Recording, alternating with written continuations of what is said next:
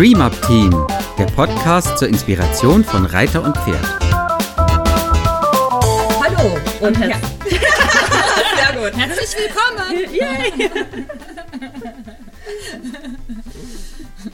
ja, wir sind das Stream Up Team und wir machen heute mal wieder einen Podcast für euch. Und zwar war die Frage, wie sind wir aufs Pferd gekommen? Genau. Wie bist du aufs Pferd gekommen, Ella? Ah, das hat, ähm, ich kann mich da kaum noch dran erinnern, weil das so früh war. also ich weiß auf jeden Fall, dass ich als Kind immer eine sehr, sehr große Faszination für Pferde hatte. Ich fand die wahnsinnig schön und kraftvoll und unglaublich faszinierend. Meine Mama und ich waren dann mal auf einem Reiterhof in der Nähe von unserem Ferienhaus in Brandenburg. Da habe ich die erste Reitstunde genommen. Das weiß ich noch, das war mit, einem, mit einer kleinen süßen Haflinger Stute, die hieß Hanka. und äh, genau, da habe ich erstmal das erste Mal so eine Pferdebegegnung gehabt, so wie ich mich jetzt dran erinnern kann. Ich glaube, davor weiß ich gar nicht genau. Aber das war auf jeden Fall die erste bewusste Begegnung mit einem Pferd. Wie war das bei dir, Marion? Also ich habe Fotos von mir als Kind, wo ich auf dem Rummelplatz auf diesen unsäglichen, furchtbaren Pferdekarussells mit echten Ponys sitze. Also anscheinend gab es da früher schon so eine Verbindung oder so, so eine Sehnsucht nach Pferd. Da kann ich mich nicht mehr dran erinnern. Da muss ich irgendwie drei Jahre oder so gewesen sein. Also sowas darf man ja heutzutage gar nicht mehr erzählen, dass man sowas mal gemacht hat. Aber ich glaube, das kennen viele. Und ich bin als Kind hin und wieder mal geritten, gar nicht so viel, aber es war immer eine Faszination und jede Landschaft, die ich gesehen habe, die bin ich im Geiste durchgeritten. Das also, kenne ich auch. Über Berge. Mache ich immer noch. Mache ich immer noch. Ja. ich, vielleicht ist das der Virus, der sich so festsetzt im Kopf. Man stellt sich immer vor, eine Landschaft, ein Erlebnis zu haben zusammen mit einem Pferd. Und ähm, dann war ich tatsächlich wirklich ein Späteinsteiger. Da war ja jahrelang gar nichts, überhaupt nichts mit Pferden zu tun gehabt. Und mit über 30 fing es dann an, richtig bei mir. Das kenne ich auch mit dem, dass man überall durch die Landschaft reitet, wenn man im Zug sitzt und ja. auch wie ich noch ein Kind war und im Auto hinten drin mhm. saß äh, und wir in Urlaub gefahren sind, dann habe ich mir immer vorgestellt, ich würde die Strecke neben der Autobahn reiten. Ja, genau. auch wie, da bin ich noch gar nicht geritten. Ja, also ja.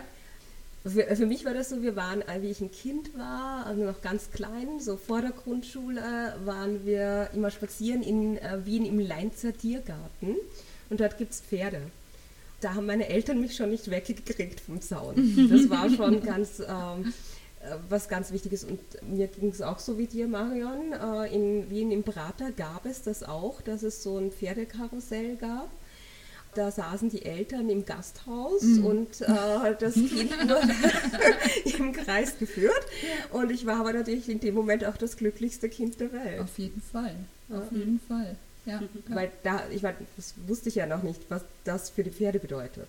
Ja, das ist einfach. Kann man, kann man ja. nicht. Aber das stimmt, das mit dem Autofahren. Meine Mutter hat mir mal erzählt, dass ich immer im Auto saß und wenn da Pferde irgendwo standen in der Landschaft, habe ich immer geschrien: Mama, Pferde! Nicht Mama, Kühe oder sowas. Nein, es war immer nur: Mama, da sind Pferde. ja, irgendwie. Ja. Da weiß ich auch noch, da hatte ich lange, also vor dem eigenen Pferd, ähm, immer wenn ich irgendwo vorbeigefahren bin, wo es Pferde gab, hatte ich fast schon so eine schmerzliche Sehnsucht. Mhm. Ich konnte, also ich saß im Auto und es hat fast ein bisschen, bisschen wehgetan, so gern wollte ja. ich zu den Pferden hin. Ja. Das ja. war, war ganz, ganz krass, dieses, diese Sehnsucht nach mhm. der Begegnung mit dem Pferd, die natürlich einmal die Woche am Wochenende viel, viel, viel zu selten war. Genau, das, da kann ich mich noch ziemlich gut dran erinnern, wie das war, so vor dem eigenen Pferd. Ja, ich habe auch sehr darum gekämpft. Also in meiner Familie spielen alle Tennis und Susanne sollte auch Tennis lernen. Und stand, genau. Anscheinend eine lustige Vorstellung. Ja. Ja. Und ich stand sehr trotzig auf dem Tennisplatz mit mehreren verschiedenen Reitlehrern, äh, Quatsch, Tennislehrern immer wieder und habe immer gesagt, wo ist das Pferd? War ich damals schon ein kleiner Sturkopf. Ja. Klasse. Klasse. Hättest du mal Tennis auf dem Pferd gespielt? Vielleicht wäre äh, vielleicht, besser ist, gewesen. vielleicht ist das eine Idee, vielleicht sollte man das mal anbieten. Ja. Macht das jemand von euch schon? Tennis auf dem Pferd spielen?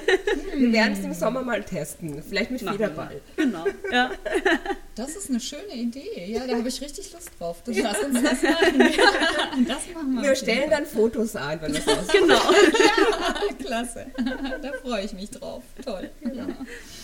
Ja, wie habt ihr, seid ihr aufs Pferd gekommen? Wir freuen uns ja über eure Nachrichten. Lasst uns Ja. das wissen. Macht's gut und bis zum nächsten Mal. Bis zum nächsten Mal. Tschüss. Tschüss.